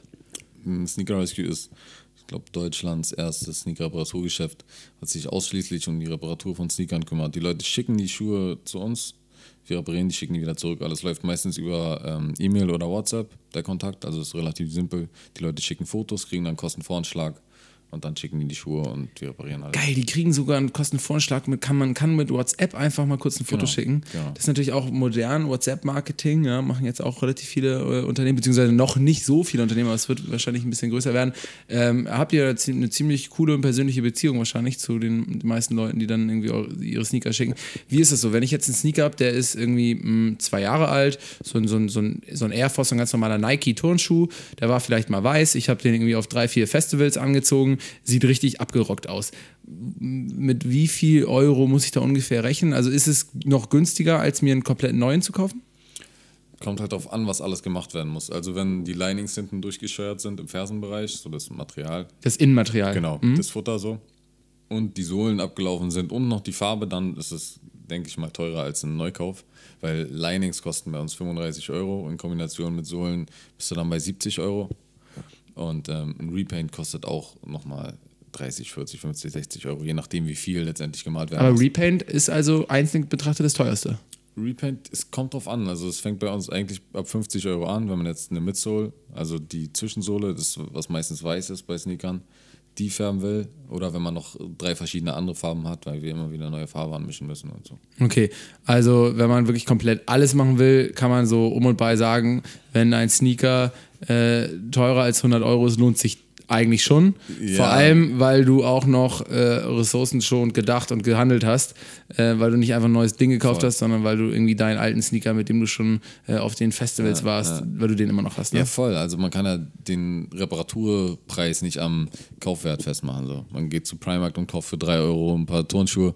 Wie soll man das mit äh, Handarbeit in Deutschland? Also geht ja gar nicht. Das ist ein gutes Stichwort. Gibt es eigentlich noch sowas wie ein Schuhhandwerk in Deutschland? Voll. Kennt nur keiner. So, also, Ja, aber das ist ja ein Problem vielleicht irgendwie, ne? Oder das, das ist auch so ein Problem vielleicht dieser Sneaker-Kultur, dass wir eigentlich, ähm, dass es so ein Ausdruck von, der, der, von dieser Fast-Fashion-Industrie ist, dass immer alle möglichen äh, ja, dass Modelle auf den Markt kommen, dass man immer schneller und immer mehr Schuhe oder auch Kleidung kon konsumiert und äh, dass es letztendlich eine Abkehr ist von dem eigentlichen Handwerk und äh, von, von der Langlebigkeit auch von Klamotten und von Schuhen zum Beispiel. Ähm, wie, wie siehst du das? Oder das, wird es nicht die Möglichkeit geben, vernünftige Sneaker auch so zu bauen, wie sie ein guter Lederschuh oder dass sie so lange leben wie ein guter Lederschuh zum Beispiel? Auf jeden Fall. Bin ich mir ziemlich sicher, wenn die Leute halt bereit sind, das auch dafür zu bezahlen. Aber jetzt für sich ein paar Air Max, sage ich mal, ein pendelt bei 150 Euro, da wird es halt ziemlich schwer, wenn du nicht 40.000 Sneaker pro Woche baust, ähm, Den Preis zu den halten, Preis zu treffen. Ja. was zu bauen. Ähm, und du meintest ja eben, dass es gutes Schuhhandwerk noch in Deutschland gibt, aber die ähm, haben, was, was reparieren die überhaupt für Schuhe, wenn äh, die nicht so wie du Sneaker reparieren? Lederschuhe halt. Also Und es gibt auch tatsächlich noch so viele Lederschuhe, dass das ein auskömmliches Handwer- Handwerk ist. Voll. Also es gibt ja auch noch diese Ecke, die halt sich Maßschuhe machen lässt. Auch aus Leder für viele tausend Euro. So, das ist ja auch nicht. Das ist wie das, die Leute legen immer mehr Wert auf Umwelt, CO2 und so weiter, kaufen sich aber immer mehr Jeeps. So, das sind so diese zwei Lager, die immer größer werden. Ja, ganz geil, ey. Irgendwie, irgendwie eine witzige. Ja, eine witzige Entwicklung. Und ähm, ist es so, dass du jetzt sagst, du willst äh, gerne irgendwann in jeder Stadt Deutschlands ein Geschäft haben, wo Leute Voll. ihre. Auf jeden Fall. Ja? Also, ich möchte, dass, wenn man an Sneaker kaufen denkt, dass man genauso an die Reparatur denkt. Wir wollen eigentlich, dass man zum Beispiel wie so Sneakerversicherungen anbieten kann. Dass in den Stores, wo man die Sneaker halt kauft, dass man sagt, ey, der Kunde kann selber entscheiden, kauft er jetzt für 60 Euro das Paar Reebok Classic oder kauft er es für 90, inklusive der ersten Reparatur. Dafür muss aber die, ähm, die Firma halt Okay. das Material bereitstellen und dann wird's Aber du hast gerade schon gesagt, je mehr Sneaker ihr eigentlich auch repariert, desto günstiger könnte es werden, bis zu einer gewissen Grenze wahrscheinlich. Ähm, wie viele Sneaker repariert ihr denn jetzt aktuell ja, 200 bis 250 Paar im Monat. im Monat? Ähm, das ist dann äh, umsatztechnisch, also ich würde jetzt mal rechnen, 250 Sneaker im Monat. Ihr macht im Schnitt vielleicht einen Warenkorb, eine Reparatur. Du hast jetzt schon drei Komponenten erwähnt mit dem Coloring, Lining und der Innenferse. Wenn ihr jetzt nur zwei von dreien macht, dann wäre das ja vielleicht so grob 60 Euro. also dann macht ihr so mehr? Weniger. Nee? Weniger, achso. Also nicht ganz, wahrscheinlich so 10.000 Euro Umsatz im Monat? Genau. Okay, ja. Und ähm, wenn du jetzt aber sagst, du würdest gern so in jeder Stadt Deutschland das haben, äh, hast du da so einen Plan? Also ich sag mal, Businessstudenten, so, die jetzt so von, so von, von diesen Business-Unis kommen, die wissen ja noch gar nicht, was sie eigentlich machen wollen. Äh, entscheiden sich dann in ein, zwei Wochen, was soll es denn überhaupt sein, was für ein Thema? Sind es jetzt Schuhe oder sind es irgendwie äh, Putzlappen oder sind es Staubsauger? Ja. Und dann setzen sie sich kurz fest, weil sie eine Analyse machen und, und, und da sagen, okay, da kann man jetzt am meisten Umsatz mitmachen und dann machen die das. Und dann wissen die aber auch seit der ersten Minute eigentlich an, in zwei Jahren möchte ich einen Umsatz von äh, 5 Millionen Euro haben. Ja. Ist es bei dir auch so, dass du jetzt wirklich schon so ein bisschen so eine Roadmap hast, so einen Fahrplan und sagst, okay, in zwei Jahren möchte ich eigentlich in München, Berlin und Hamburg schon ein Geschäft haben? Oder lässt lässt du das eher so ein bisschen so organisch kommen, wie es kommt, dass du jetzt sagst, ich mache einen neuen Laden und dann schaue ich, wie viel Umsatz ich habe und äh, wenn ich so viel äh, vielleicht Geld auf der hohen Kante habe, dass es für einen zweiten Laden reicht, mache ich vielleicht einen zweiten auf, entweder in Berlin oder in München? Nee, man muss, glaube ich, schon ein bisschen mehr Gas geben, weil ähm, wir müssten halt jetzt diesen Laden, den wir jetzt aufmachen, als, wie sagt man, als Probelauf nehmen, das Jahr über alles gut über die Runden bringen und dann zum Ende des Jahres jemanden mit reinholen, der ähm, finanziell ein bisschen Ja. besser am Start ist und dann gleich mehrere, drei, vier Läden auf einmal aufmachen. Ja. Also es ist eigentlich genauso, wie die Peak Fine Business Studenten das äh, beschreiben würden. Äh, bloß, dass du jetzt nicht sagst, ja, wir machen erst ein Proof of Concept und dann schauen wir, ob wir in der Series A einen Investor reinholen. Du äh, sagst es halt auf Deutsch. Ähm, noch eine kleine Frage, ja, oder Lasse? Ja, und ein entscheidender Unterschied ist auch, dass Hagen Ahnung hat von dem, was er tut und, und die Leute, die an der Business School waren, äh, in der Regel keine Ahnung davon haben. Hast du recht, du hast nicht mal kurz in zwei Wochen gesagt, gut, ich mache jetzt äh, Sneaker Rescue, weil Nee, das stimmt. da vermute ich das größte von dem Umsatzpotenzial. Business-Teil habe ich ja nicht so viel Ahnung, da muss ich ja erst reinwachsen. Ja, wobei ich sage auch immer, und ich habe ja ehrlicherweise Wirtschaftswissenschaften studiert, ich sage ja, ähm, dass 99 Prozent der Leute, die BWL oder Wirtschaftswissenschaften studieren, es eigentlich nur studieren, damit sie nach dem Studium wissen, dass alle anderen Leute, die BWL studiert haben, auch nichts wissen. Weil du bist dann im Unternehmen, ja, und äh, denkst so, ja, das, was ich hier gerade entscheide oder mache, das ist eigentlich Common Sense, also ist eigentlich nur Logik. Und diese ganzen Sachen, die du in einem BWL-Studium lernst, so äh, ein Aufmerksamkeitsmodell, wie macht man Marketing, das ist eigentlich eher einfach nur Logik und Menschenverstand. So. Ja, Ähm, meine Meinung. Hashtag meine Meinung. Ähm, Wäre es denn nicht eigentlich ganz cool? Also, wenn, wenn ich mir jetzt überlege, es kostet vielleicht, wenn ich einen Sneaker habe und den komplett grundrenovieren will, kostet es vielleicht 100 Euro.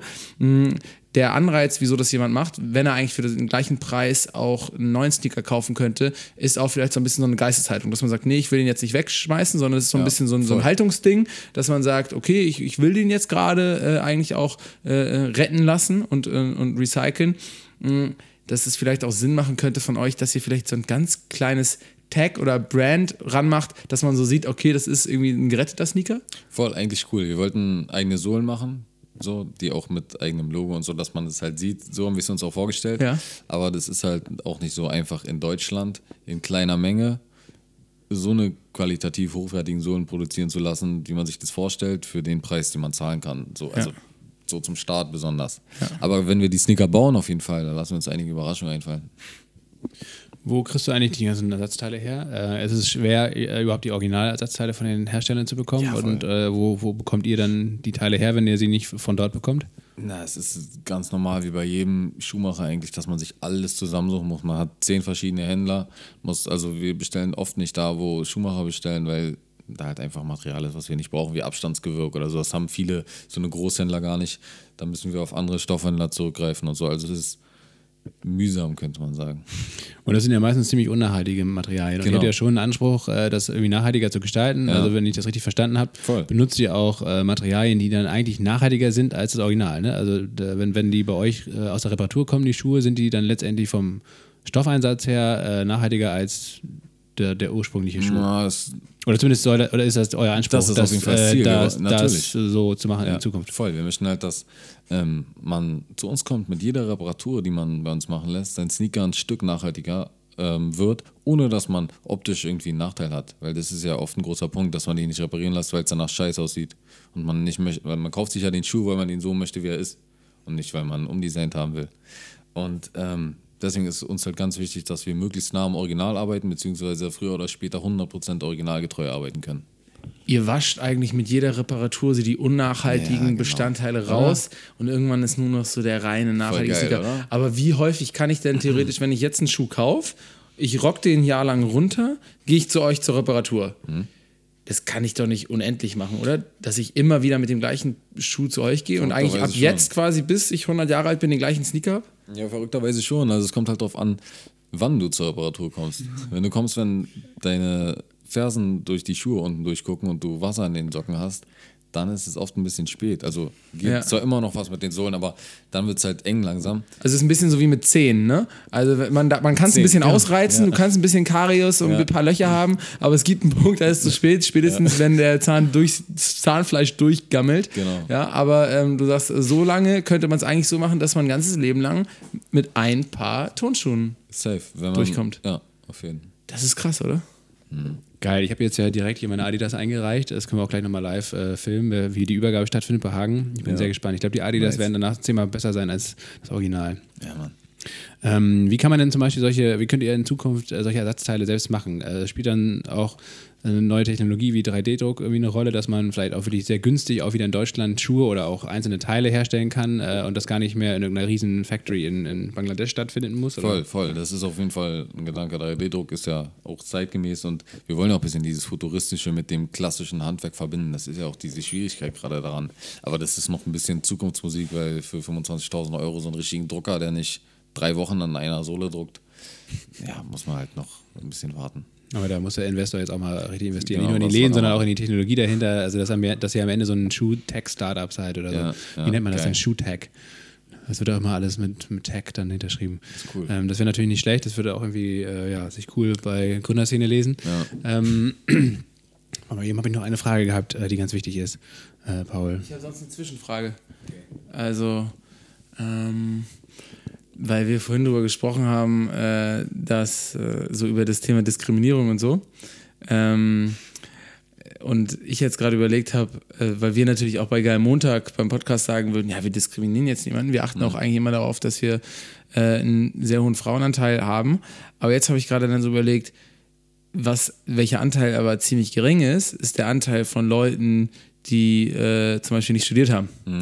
Und dann dachte ich, okay, ich wäre wär natürlich auch davon ausgegangen, dass wir niemanden diskriminieren, aber wenn ich so sehe, muss ich sagen, haben wir bis jetzt äh, noch nicht so gut gearbeitet, weil wir nur Leute hatten, die zum Beispiel, also viele auf Waldorfschulen, weil Leute, die auf einer Waldorfschule waren, auch irgendwie mit dem Thema Nachhaltigkeit irgendwie Ja, so in klar, Verbindung waren. ja. Und viele Leute, die so auf so, ja nicht Elite-Unis, aber so an sehr, sehr guten Unis waren und dann halt Wirtschaft studiert haben und dann später in so einer Unternehmensberatung waren. Da, also das sind, glaube ich, so zwei Lager, von denen wir jetzt schon sehr viele Leute einfach automatisch hatten, weil die offensichtlich irgendwie so in diesem Umfeld von nachhaltigen Gründungen und sozialem Unternehmertum häufig irgendwie so äh, präsent waren.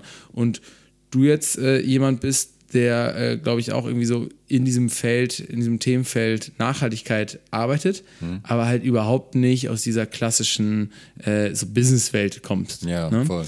Und ähm, deswegen haben wir uns so ein bisschen überlegt, äh, jetzt ist ja gerade irgendwie diese Fridays for Future Bewegung. Ne? Und am Freitag sind dann irgendwie, oder vorletzten Freitag waren irgendwie 2,5 Millionen Leute auf der Straße in Deutschland, was ja krass Geil, ist. oder? Darunter auch super viele Schüler.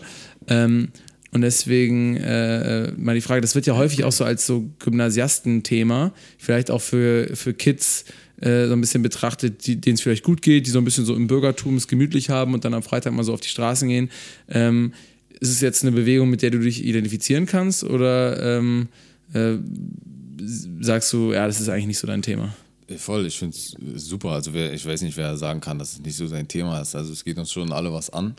Und so, sollte auch ernst genommen werden von jedem, denke ich. Aber ich bin halt so, jeder macht seinen Teil.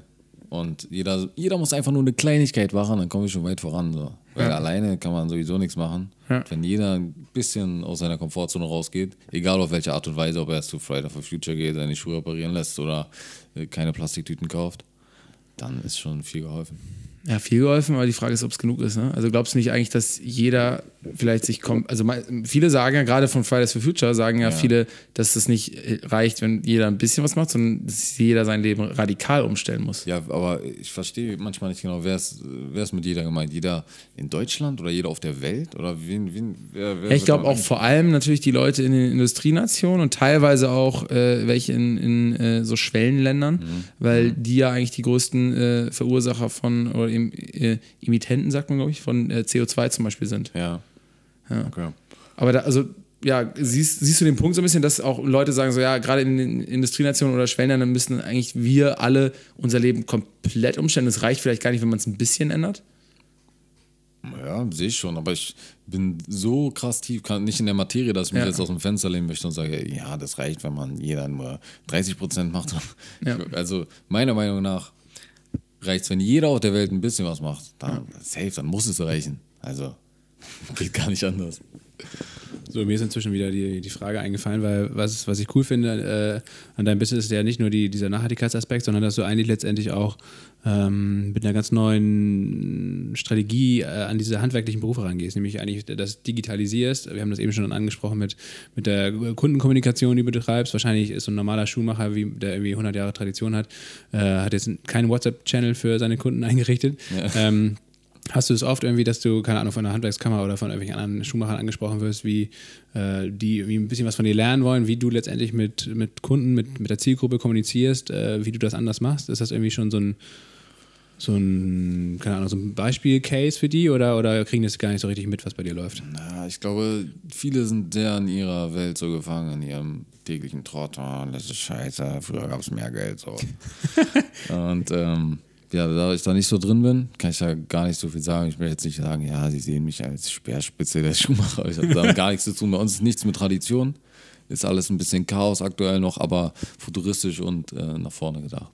Aber das finde ich eigentlich mega geil, dass, dass du das Handwerk letztendlich oder dass du eigentlich letztendlich das, was Jahrhunderte äh, funktioniert hat, dass du das letztendlich nimmst und, und auch diese Fähigkeiten nimmst und dann halt äh, guckst, wie kann man das in eine neue Zeit überführen, wie kann man das erneuern, wie kann man das an, die, an den aktuellen Markt, an die aktuelle Zielgruppe anpassen. Ja, voll. Ähm, Anders geht es auch gar nicht. Ja, aber, aber gibt es niemanden, äh, wo du sagst, oder der irgendwie vielleicht als Vorbild für dich taugt, wo, wo, du sagst, okay, das sind Leute, die, von denen ich auch ein bisschen was lernen kann, irgendwie, an denen ich mich orientieren kann? Im Schuhmacherbereich? Ja. Oder auch im Handwerksbereich generell, vielleicht auch in anderen Branchen, aber irgendwie was mit Handwerk zu tun hat. Von meinem Vater. Ja. Sonst, aber ich habe jetzt keinen. Also man kann von allem was lernen. Also es ist doch Handwerk hin oder her. Überall, jeder Mensch kann irgendeinem was beibringen. Also kann ich ja, Woher ziehst du dir deine Inspiration? Boah, von so vielen, von allem, was mich umgibt. Man, alle Leute, die ich sehe, von denen ich höre, die mir ihre Geschichten erzählen, wenn ich mir Vorträge reinziehe. Also einfach von meinem Umfeld. Geil, aber hast du irgendwie bestimmte Medien oder keine Ahnung, ziehst du YouTube-Videos rein oder Podcasts oder ja, Podcast viel. irgendwas, keine Ahnung, äh, wie du bestimmte Infos an. an oh, total viel, aber äh, Oskar Karim höre ich. Kennt ihr vielleicht? Kenn ich nicht, nee. Oscar, aber diese typische Gedankentankenschiene. Ah, okay, alles also, klar. Das ist schon das ist für mich gut auf jeden Fall. Mich bringt es weiter so. Aber es gibt ja so viele Leute, die was zu erzählen haben, glaube ich. Ja, das auf jeden Fall. Aber, aber, was müsste bei deiner Meinung nach passieren, dass eben mehr Leute wieder äh, Bock haben auf ein Handwerk, auf eine Ausbildung äh, und, und eben nicht auf vielleicht auf ein Studium in irgendeiner scheiß Business School äh, und, äh, und wieder BWL zu studieren, äh, was vielleicht ganz nett ist, aber irgendwie äh, insgesamt die Leute nicht so richtig voranbringt? Mhm.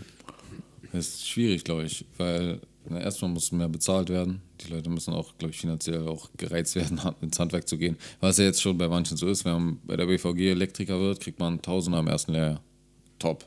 Also ich habe, glaube ich, 250 bekommen. So. Krass. Voll die Scheiße. Ja, aber... Ähm, Wie hast du denn da überhaupt denn gelebt? Äh, ist ja weniger als Hartz IV. Ja, BAW gibt's. Das ist so Berufsausbildungsbeihilfe. Ah, musst du das später zurückzahlen, wie BAföG? Nein, nein, nein, nee. das ist so ein Zuschuss. Krass. Ja. Und wie viel ist der Zuschuss aber? Naja, so, dass du so einen Hartz-IV-Satz hast. Aber also nochmal 150 also, oben drauf oder so? Nee, ich glaube, du kriegst noch mehr, keine Ahnung, 300, 400 Euro oder so kriegst ah, du noch. okay so dass du auf jeden Fall deine Miete zahlen kannst. Und, äh, Wobei auf jeden Fall Miete zahlen in Berlin ist schon schwer. Wenn du 700 Euro hast, ist schon, mal. ja, ja, genau. so. Irgendwo außerhalb. Ja. In Brandenburg. Genau. Ja, genau. Ja.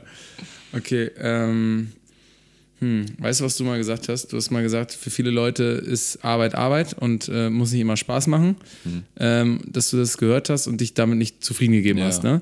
Ähm, sondern dass du dir eigentlich nicht vorstellen konntest, was 40 Jahre zu machen, obwohl dir das vielleicht nur 10 Jahre Spaß macht. Voll. Ähm, warum glaubst du, bist du so jemand, der diese Einstellung hat? Also was hat dich dazu gebracht, dass du nicht vielleicht selber einfach deinen Job gemacht hast, auf den du keinen Bock hast und du äh, äh, frisst dann einfach 30 Jahre Scheiße? Ja, meine Eltern. Halt einfach. Ich glaube, das ist schon die Erziehung, das Umfeld, so was man so macht in seinem Leben.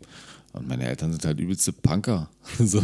Und immer, wir waren immer auf Mittelaltermärkten, so ganz Zigeuner, also ohne beleidigen zu wirken, so einfach rumreisen, das ganze Wochenende irgendwo in Planwagen pennen und so. Ich glaube, das hat ein bisschen den Freiheitsgedanken gegeben. So wobei, wobei das total lustig ist, weil es eigentlich ein bisschen ein Widerspruch ist. Wenn du jetzt beschreibst, dass deine Eltern eigentlich total offen waren ne? Ja. und so, so liberal, bisschen hippie-mäßig und dir eigentlich so mitgegeben haben, so mach, was du willst, Ja. war es trotzdem Verrückt, so, wa? dass du genau das machst, was dein Vater macht. Und gerade häufig ist es ja so, zum Beispiel in Familienunternehmen, dass die Kinder so ein bisschen gezwungen werden, das zu machen und gerade deswegen nicht machen, was ihnen eigentlich Spaß macht. Aber bei dir hat es genau hingehauen, Ja. weil deine Eltern eigentlich total offen sind, du aber trotzdem oder dein Vater dann irgendwann trotzdem gesagt hast, ey, bevor du jetzt hier gar nichts machst oder so, wer macht doch das, was ich mache. Und es hat einfach gepasst und das ist jetzt deine Leidenschaft, ne? Ja, voll. Auf jeden Fall, das hat man, glaube ich, nicht so in der Hand. Und ich glaube, wenn die Leute extra sagen, oh, ich will nicht das werden, was mein Vater oder meine Mutter macht, dann passiert es genauso. Ja. Also ist ja oft so. Und es geht mir ja nicht um die Schuhreparatur an sich. Das ist ja nicht, dass, dass ich mich total daran erfreue, Fersenfutter einzunehmen. Es, das Ganze drumrum, das ist ja das, was mir so den Drive gibt. Diese Sache, dass es wächst, dass ich sehe, dass es klappt, dass einfach die Sneaker repariert werden, dass ich Leute sehe, die wiederkommen, ihre Sneaker in einen neuen Sneaker bringen und das feiern und sagen, geil, hatte ich noch nie. Ich habe immer Sneaker gehabt, die habe ich schon zehn Jahre so, habe ich nirgendwo reparieren lassen können. Jetzt mache ich die bei dir fertig. Ja. Und ähm, diese Einstellung, ne, dass man aber eigentlich das machen soll, was einem so richtig Spaß macht und wo man richtig hintersteht. Ne? Ja, voll. Glaubst du denn, also das ist natürlich was Erstrebenswertes, aber glaubst du nicht auch, dass es vielleicht ein bisschen so ein, so ein Luxusdenken ist, weil einfach super viele Leute sich nicht aussuchen können, was sie Glaub machen ich, wollen, ja, sondern dass sie ja. einfach irgendwas machen müssen, was gerade geht? Ja, aber man, man hat, glaube ich, trotzdem immer die Wahl. Also machen müssen, was geht, klar. Mann, ich habe Ausbildung abgebrochen, Hartz IV, irgendwo an der Kasse arbeiten. Da dachte ich auch nicht, dass drei Jahre später, dass ich einen Laden aufmache. So. Also ich glaube, man guckt immer selber am besten, was geht und man muss sich da halt selber drum kümmern. Ja. Okay, eine Frage habe ich noch, weil wir vorhin über deinen Umsatz gesprochen haben. Ähm, 10.000 Euro, also 250, ich finde 250 Paar Sneaker hört sich schon, finde ich, viel an. Wenn ich mir so überlege, repariere die mal im Monat so, Ja, ähm, würde ich nicht in einem Monat schaffen. Ähm, aber 10.000 Euro Umsatz hört sich noch gar nicht so viel an. Weil wir keine Gaunerpreise machen, Mann. Wir, Ja. wir wollen uns, wie gesagt, Mann, wir wollen, nicht, wir wollen nicht irgendwelche Leute ausquetschen wie Zitronen. So. Wir wollen einfach nur ein geiles Geschäft aufbauen. Ja, aber dann weißt du selber im eigenen Leib, was das heißt, dass ihr keine hohe Marge habt, ne? Ja. dass ihr euch nicht selber viel in die Taschen steckt Voll. und dass ihr selber vielleicht dafür, dass es euren Kunden dann gut geht und dass die einen guten Preis haben, selber zurücksteckt und vielleicht erstmal nicht so ein Riesengehalt habt. Ne? Du hast gesagt, bei euch arbeiten jetzt schon vier Leute. Ja. Ähm, der bekommt ihr wahrscheinlich keine Spitzengehälter, das kann man sich ausrechnen. Ihr habt ja, auch ein paar Materialkosten Ja, so. Die ja. Maschinen, die sollen auch bezahlt werden, die Versand. ihr gerade mietet. Der Versand, genau.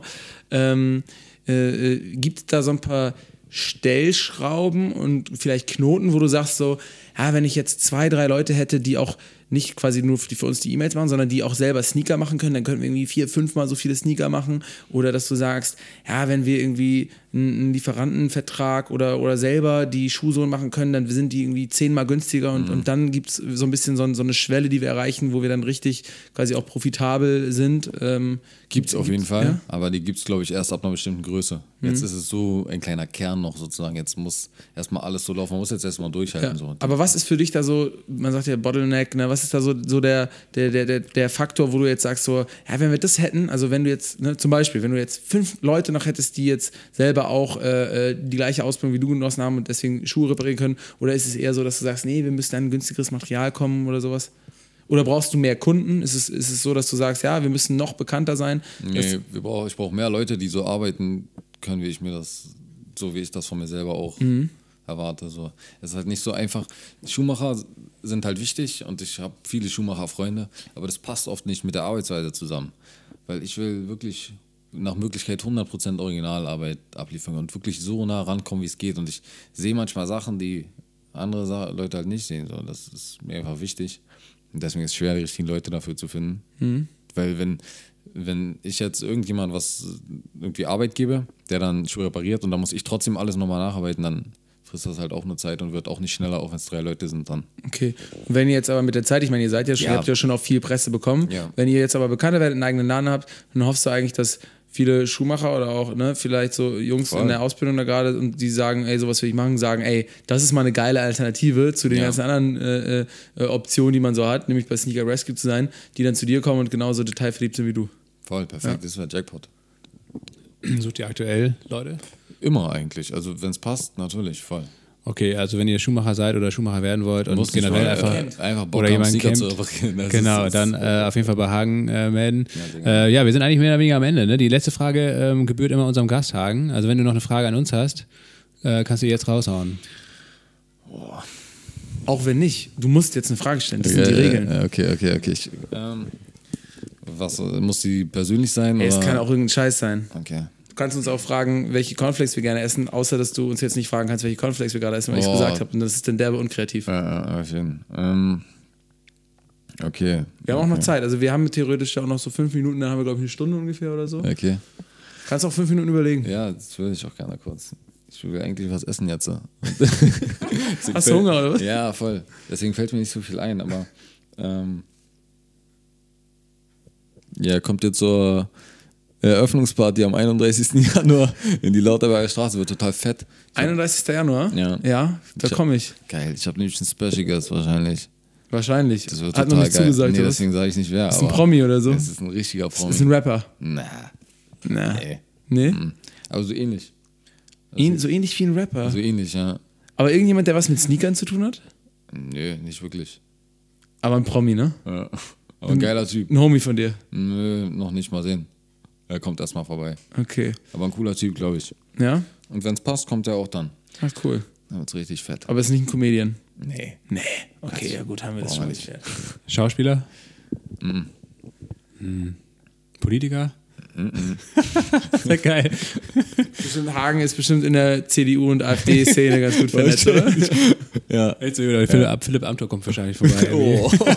Und holt sich seine neuen, okay. neu reparierten paar Sneaker ab. Geiler Typ. Ja. Also Okay. willst, willst du nicht verraten jetzt, ne? Nee, Okay, aber wir kommen vorbei und da gibt es vielleicht auch, kann man, Bier, kann man ein. Bierchen Bier, trinken, Bier, kann man seine Schuhe hinbringen, Cornflakes Kann man, essen. Ja, rumhängen. Geil, wir kommen vorbei Geil. und alle, die zugehört haben, die sollen auch vorbeikommen, Auf oder? jeden Fall, alle. Sauber. Ja. 31. Januar, äh, Lauterberg, Lauterberg, nee, Lauter. Lauterberger Straße 14 in Neukölln. Super, alles klar. Kommen wir vorbei, 2020, los geht's und äh, Gulasch gibt's bestimmt auch von deiner Oma. Yes. Mega. Hagen, vielen Dank, dass wir bei dir da sein durften. Sehr gerne.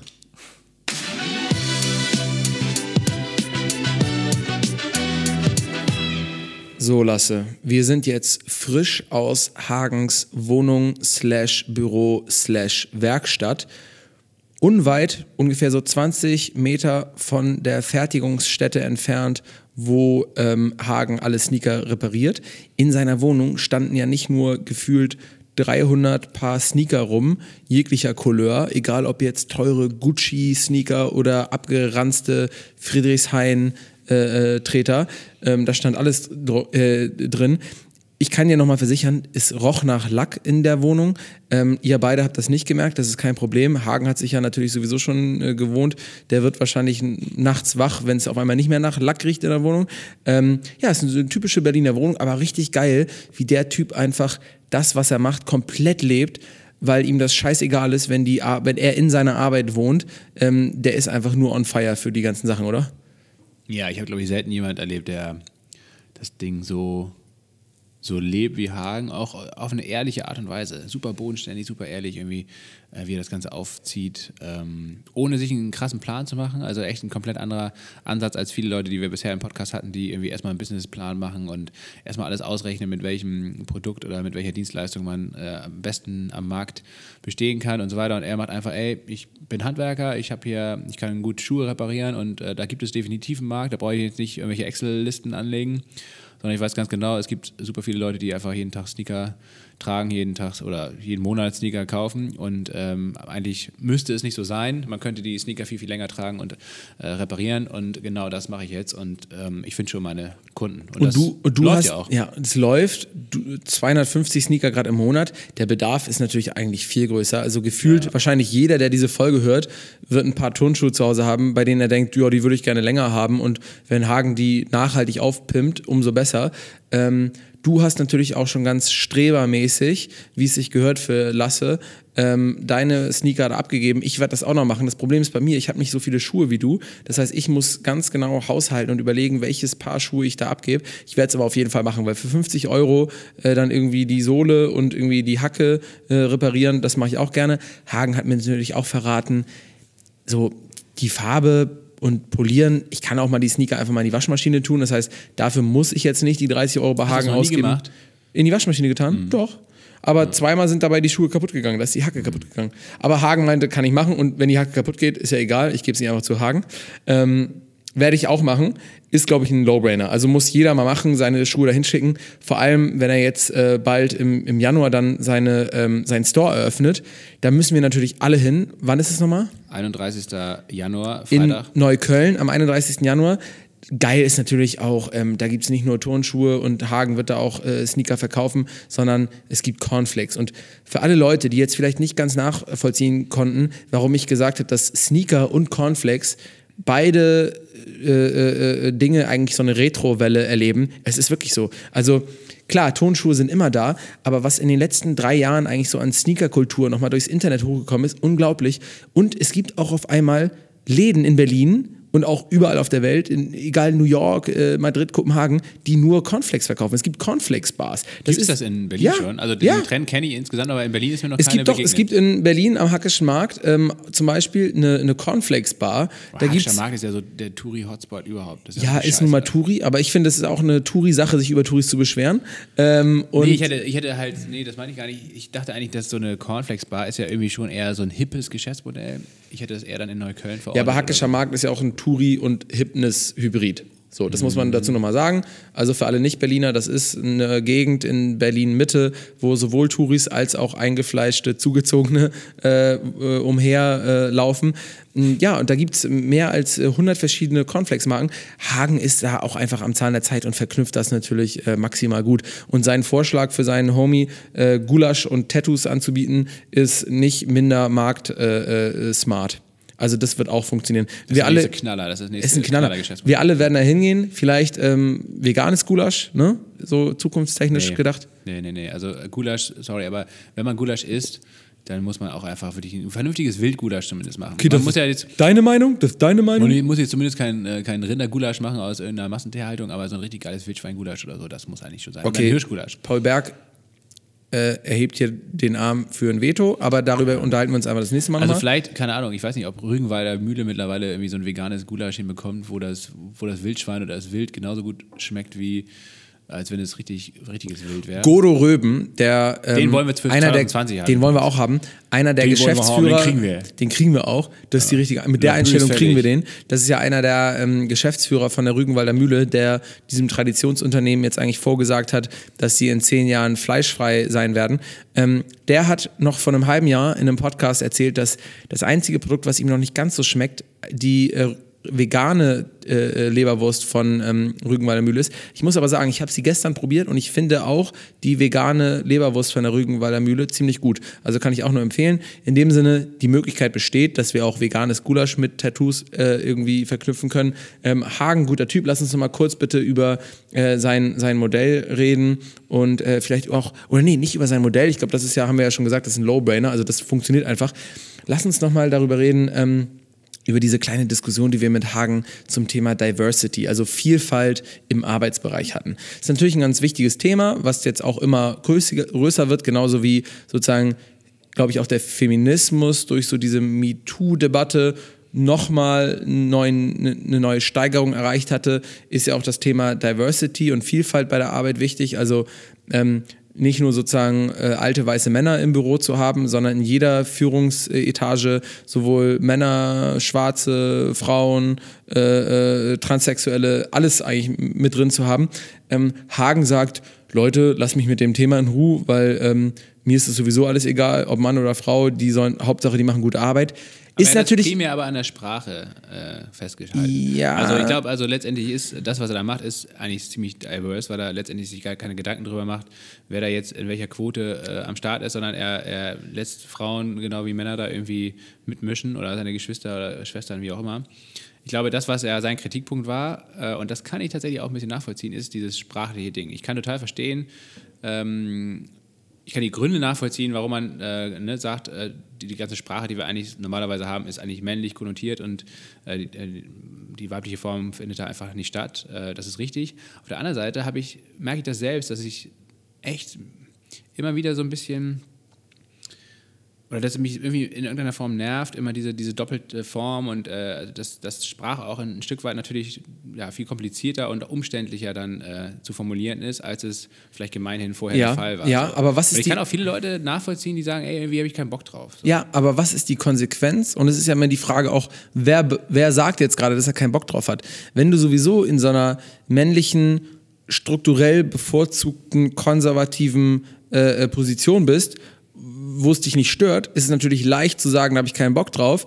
Ich glaube, gerade dann ist es ein Zeichen von Größe und vielleicht sogar Weisheit äh, und Weitsicht zu sagen, meinetwegen, ich gehe jetzt auch mal den kommunikativ komplizierteren Weg, einfach nur aus einer höflichen und bewussten, reflektierten Pose heraus, weil du weißt, dass du einer bist, der bevorzugt wird von der Struktur und vom System. Und deswegen muss ich sagen, glaube ich, ist Hagen jemand, der diese Themen eigentlich auch schon selber lebt, weil er ja auch selber sagt, mir ist es total egal, äh, ob Mann oder Frau.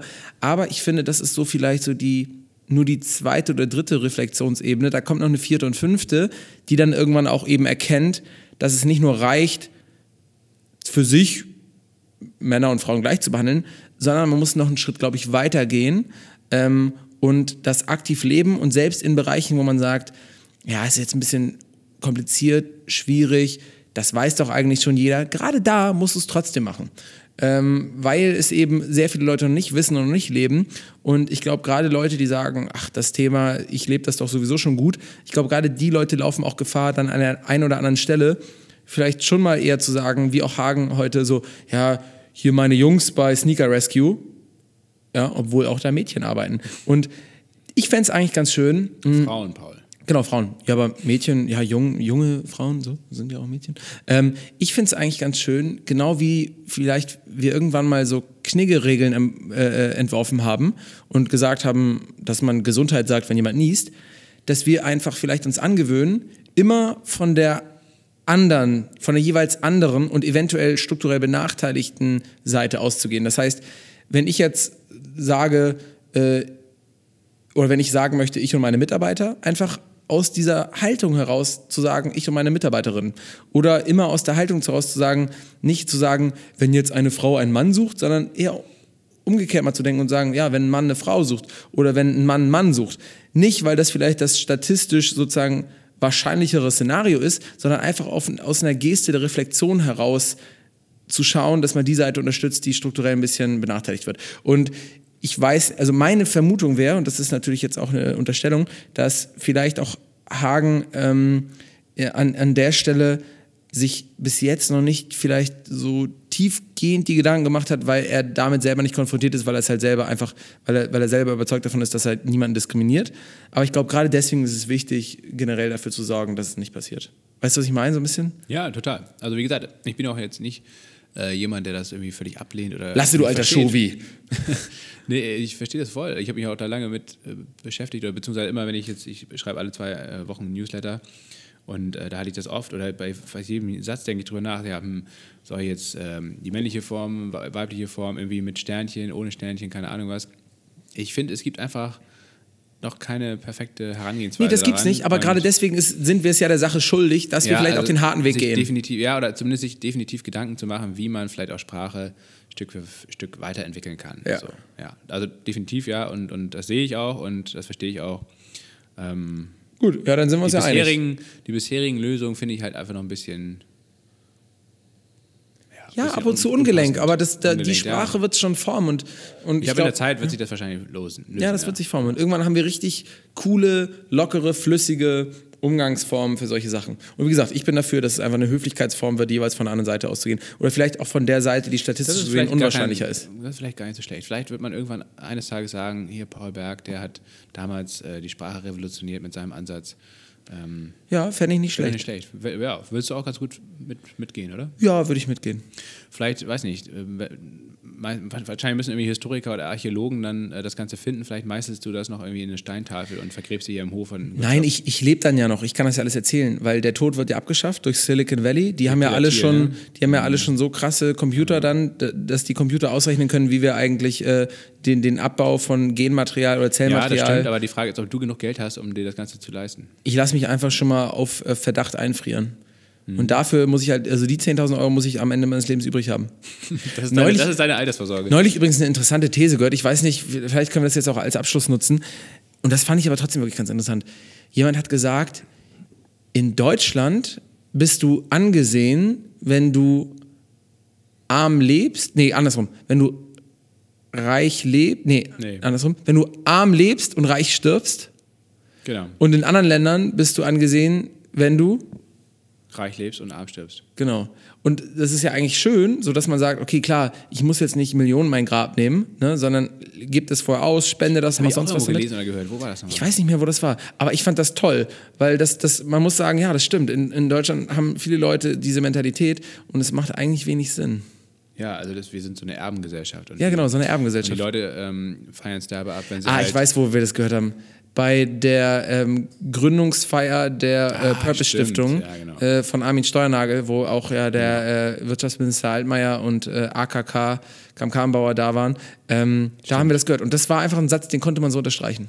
Vielleicht können wir, vielleicht ist das ein kleines äh, Schlussstatement heute.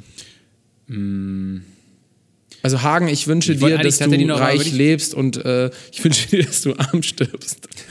so wie Mozart.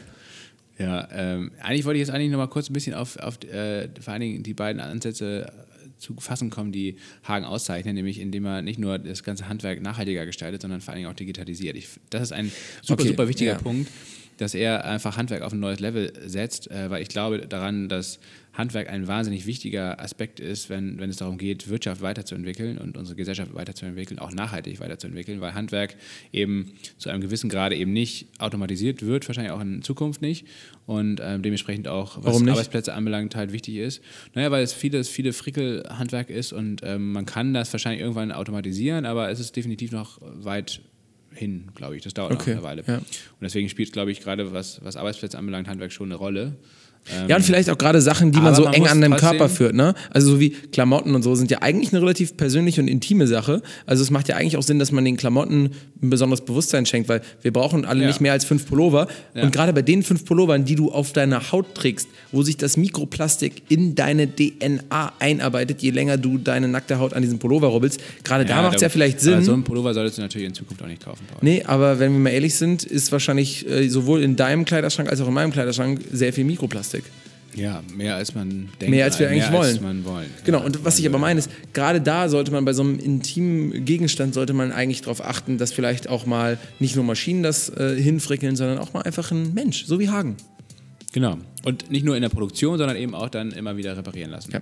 Und das Zweite ist aber trotzdem, dass man eben äh, natürlich trotzdem nicht anti-Digitalisierung ist, sondern dass man da, wo es Sinn macht, eben viele digitale Tools einführt, sei es nun in der Kommunikation mit dem Kunden, sei es nun perspektivisch dann, was den 3D-Druck anbelangt, auch in der Produktion. Das finde ich halt echt geil, dass er viele Dinge weiterdenkt und ich glaube, damit auch einfach wahnsinnig erfolgreich sein wird, weil äh, das, diese beiden Komponenten zusammenzudenken, das Ja. macht so viel Sinn. Ja. Bestes Beispiel dafür, wahrscheinlich viele mehr Leute machen, Ja. gerade wo Deutschland ein Handwerkerland ist und ein Land des Mittelstands. Land der Dichter, Denker und Handwerker. Gerade äh, bei Sneaker Rescue, wo wahrscheinlich 99% aller Leute, die jetzt gerade zuhören, noch nie ihren Sneaker eingeschickt haben, um ihn reparieren zu lassen, obwohl sie den Bedarf vielleicht hätten, ähm, haben wahrscheinlich auch 99% noch nie mit einem Handwerker über WhatsApp geschrieben. Ne? Und das bietet Hagen jetzt an. Ihr, wie gesagt, ihr könnt eure Sneaker dahin schicken und er schreibt euch kurz bei WhatsApp, ja, die sind jetzt fertig, kannst du abholen. Oder ihr schreibt nochmal, Hagen, macht doch nochmal die Sohle irgendwie rot. Ich finde das gerade cool. Auf WhatsApp, also da, wo ihr mit euren Freunden und Familien kommuniziert. Das ist Digitalisierung vom Handwerk. Ja, finde ich gut. So, und wenn ihr Bock drauf habt und irgendwie in Berlin seid oder ähm, zu Besuch seid, 31. Januar, fest im Kalender markieren, 20 Uhr geht's los. Lauterberger Straße, 14, wenn ich das richtig im Kopf habe, in Neukölln. Ja. Da wird der Laden aufgemacht, es gibt Cornflakes, Bier und ein geheimer Überraschungsgast, der heftiges musikalisches Hagen hat es uns ja verraten, aber wir dürfen es nicht verraten. Wir Aber es ist eine nicht- große Nummer. Wir dürfen es nicht spoilern, es ist so krass. Also es ist wirklich, boah. Ist eine große Nummer. So, und jetzt wird krass geballert. Komm, Paul, wir gehen jetzt mal raus hier auf den Rosi und äh, machen uns eine Flasche Shampoos auf und äh, ja, böllern dürfen wir nicht, Knallerbsen. nicht. Ja, Knallerbsen, genau, okay. Alles Ja. klar. Hier, ich habe ich hab mir extra solche Knallerbsen im Herbst gepflückt, weißt du, diese weißen kleinen ähm, Beeren, die es irgendwie am Busch gibt. Klar, nicht essen, ist giftig. Ja, aber die knallen. Die, die habe ich, die hab ich mir gepflückt und die haue ich jetzt raus. Geil. Also, Guten Rutsch ins neue Jahr. Lasst es schön krachen, aber nachhaltig krachen und feiert einfach ein bisschen. Ja. Bleibt uns gewogen, wir freuen habt uns eine auf gute Zeit, glaubt an euch selbst. Everybody has the same 24 hours. Das war das Jahrzehnt mit Geilmutter. 2000, die 2010er Jahre sind vorbei, jetzt kommen die 2020er also komm, Jahre. Es kann komm, einfach nur noch geiler werden. Schaltet schnell ab, bevor wir hier rührselig werden. Ciao. Tschüss.